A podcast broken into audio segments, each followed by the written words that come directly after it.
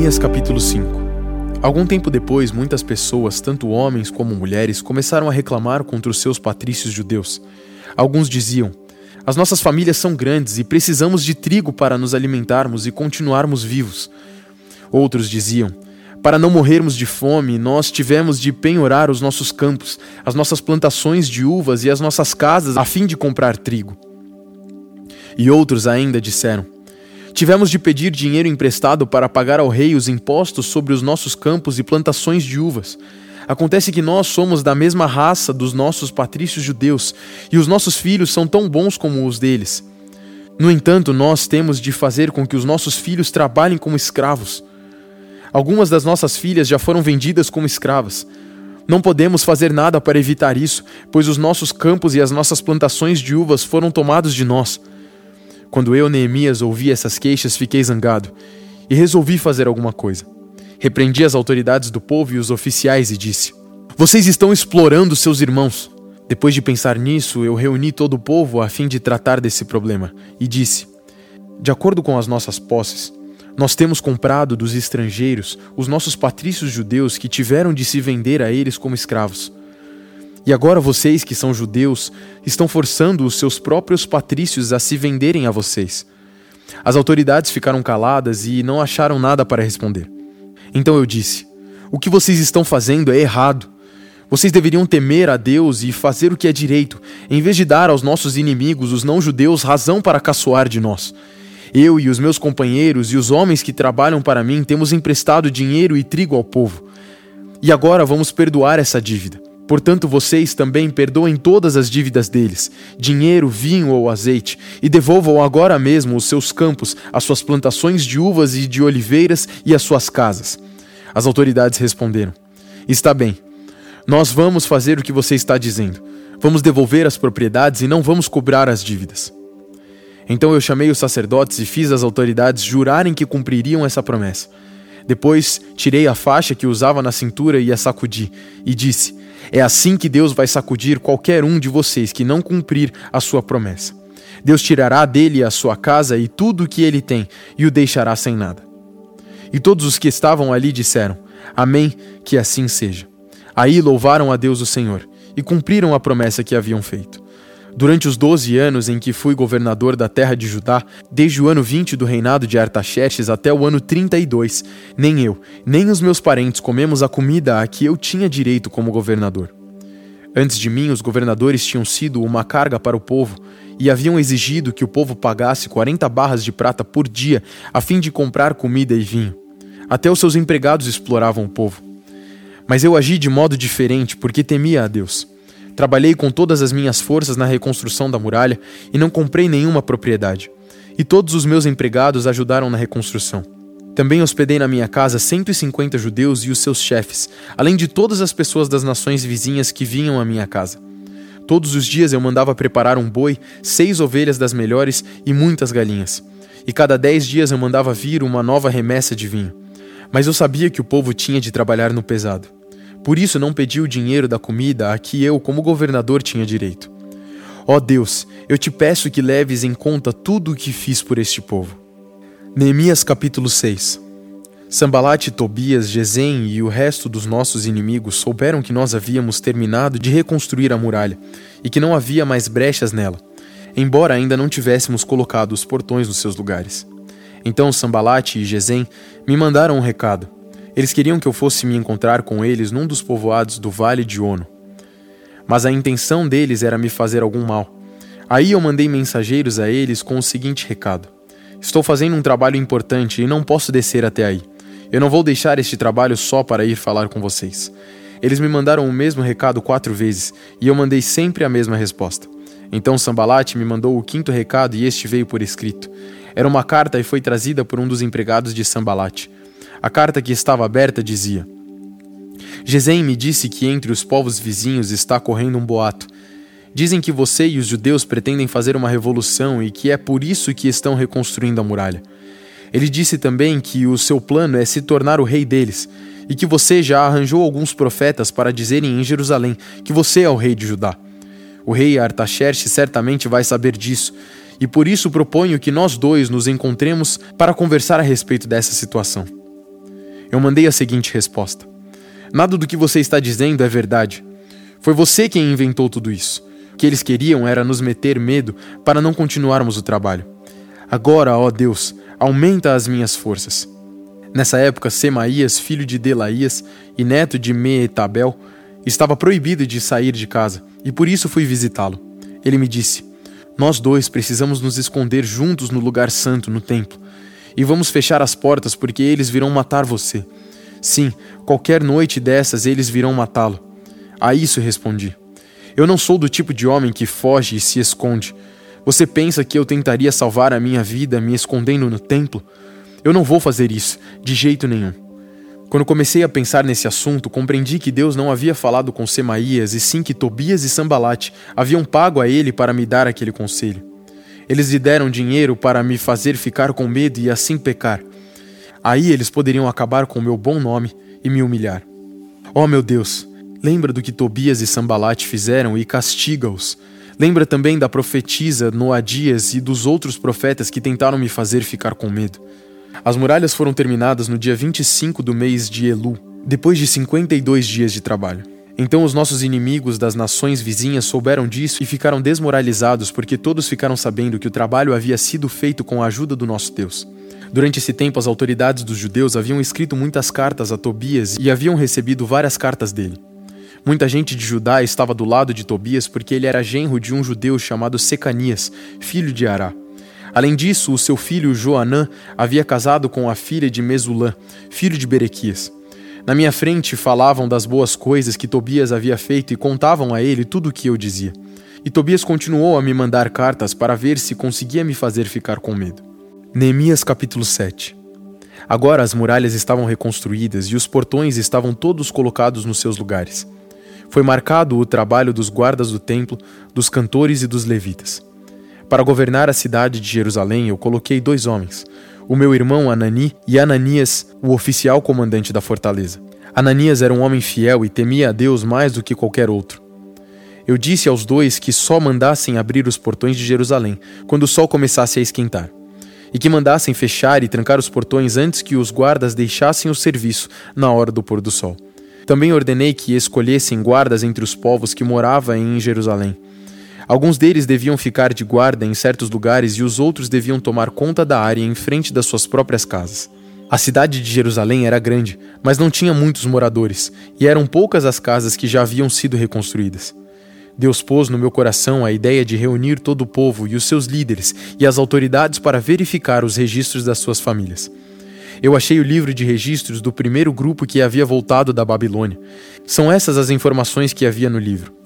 Entre os israelitas que o rei Nabucodonosor da Babilônia tinha levado como prisioneiro, havia muitos que eram da província de Judá.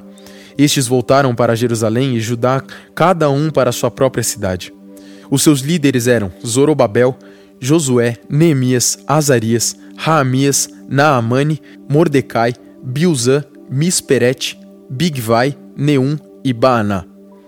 Esta é a lista dos grupos de famílias do povo de Israel que voltaram da Babilônia, sendo indicados o nome do chefe e o número de pessoas de cada grupo. Parós, 2172. Cefatias, 372. Ará, 652. Paate Moabe, descendente de Jesua e de Joabe, 2818. Elon, 1254. Zatu, 845. Zacai, 760. Binui, 648. Bebai, 628. Asgad, 2322. Adonicã, 667. Bigvai, 2067. Adim, 655, Ater, que também era chamado de Ezequias, 98, Azum, 328, Bezai, 324, Arife, 112, Gibeão, 95. Também voltaram as pessoas cujos antepassados haviam morado nas seguintes cidades: Belém e Netofa, 188, Anatote, 128, Bet Asmavete, 42, Kiriat Jearim, Sefira e Beerote, 743. Ramá e Jeba, 621.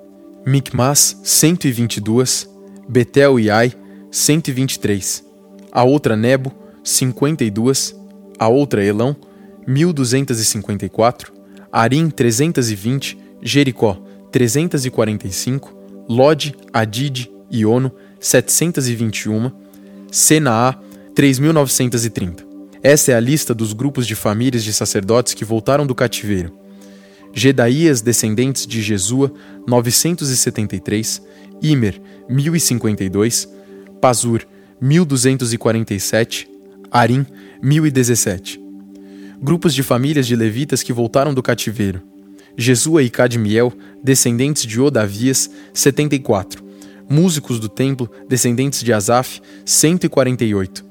Guardas do templo, descendentes de Salum, Ater, Talmon, Acube, Atita e Sobai, 138. Grupos de famílias de servidores do templo que voltaram do cativeiro: Zia, Azufa, Taboate, Queros, Sia, Padom, Lebana, Agaba, Salmai, Anã, Gidel, Gaar, Reaías, Rezim, Necoda, Gazã, Uzá, Pazéia, Bezai, Meunim, Nefizim, Baquebuque, Acufa, Arur, Baslite, Meida, Arza, Barcos, Cícera, Tama, Nesias e Atifa, grupos de famílias dos servidores de Salomão que voltaram do cativeiro. Sotai, Soferete, Perida, Jaala, Darcon, Gidel, Cefatias, Atil, Poquerete, Azebaim e Amon. Foi de 392 o número total dos descendentes dos servidores do templo e dos servidores de Salomão que voltaram do cativeiro. Havia 642 que pertenciam ao grupo de famílias de Delaías, Tobias e Necoda, que voltaram das cidades de Tel-Melá, Tel-Arza, Querube, Adom e Imer. Mas eles não puderam provar que eram descendentes de israelitas. Os seguintes grupos de famílias de sacerdotes não puderam encontrar registros para provar de quem eram descendentes: Obaías, Acós e Barzilai. O antepassado do grupo de famílias de sacerdotes de Barzilai havia casado com uma mulher do grupo de famílias de Barzilai da cidade de Gileade e havia tomado o nome do grupo do seu sogro. Como não havia meios de provar quem eram os seus antepassados, eles não foram aceitos como sacerdotes. O governador judeu disse que eles não poderiam comer da comida oferecida a Deus até que houvesse um sacerdote que pudesse decidir a questão por meio do Urim e do Tumim. O número total dos judeus que voltaram foi de 42.260. Seus escravos e escravas, 7.337. Cantores e cantoras, 245. Cavalos, 736. Malas, 245. Camelos, 435. Jumentos, 6.720. Muitas pessoas deram dinheiro para ajudar a pagar o custo da reconstrução do templo. O governador deu 8 quilos e 400 gramas de ouro, 50 vasilhas para o culto e 530 mantos sacerdotais. Os chefes dos grupos de famílias deram 168 quilos de ouro e 1.257 quilos de prata. O resto do povo deu 168 quilos de ouro, 1.142 de prata e 67 mantos sacerdotais. Todo o povo de Israel começou a morar nas cidades e povoados de Judá. Eram sacerdotes, levitas, guardas do templo, músicos, algumas pessoas do povo e os servidores do templo. Salmos capítulo 99 O Senhor Deus é rei, os povos tremem. Ele está sentado no seu trono que fica sobre os querubins. A terra estremece. O Senhor é poderoso em Jerusalém, ele governa todos os povos. Que todos o louvem por causa da sua grandeza e porque ele merece profundo respeito. O Senhor Deus é santo. Ó poderoso Rei, Tu amas a justiça. Tu a trouxeste ao povo de Israel, fazendo com que houvesse julgamentos justos e honestos. Louvem o Senhor, nosso Deus, e se ajoelhem diante do seu trono. O Senhor Deus é santo. Moisés e Arão foram sacerdotes de Deus e Samuel orava a ele. Eles clamavam a Deus o Senhor e ele respondia. Da coluna de nuvem, ele falava aos israelitas, eles obedeciam às leis e aos mandamentos que ele lhes tinha dado. Ó Senhor, nosso Deus, Tu respondeste ao teu povo, tu mostraste que és Deus, que perdoa, mas também que castiga as pessoas pelos seus pecados. Louvem o Senhor, nosso Deus, e o adorem no seu monte santo, pois o Senhor, nosso Deus, é santo. Apocalipse capítulo 4 Depois disso tive outra visão, e vi uma porta aberta no céu. E a voz que parecia o som de uma trombeta, e que antes havia falado comigo, disse: Suba aqui e eu mostrarei a você o que precisa acontecer depois disso. No instante fui dominado pelo Espírito de Deus, e ali no céu estava um trono com alguém sentado nele. Seu rosto brilhava como brilham as pedras de jaspe e sárdio, e em volta do trono havia um arco-íris que brilhava como uma esmeralda. Ao redor do trono havia outros vinte e quatro tronos, nos quais estavam sentados vinte e quatro líderes, vestidos de branco e com coroas de ouro na cabeça.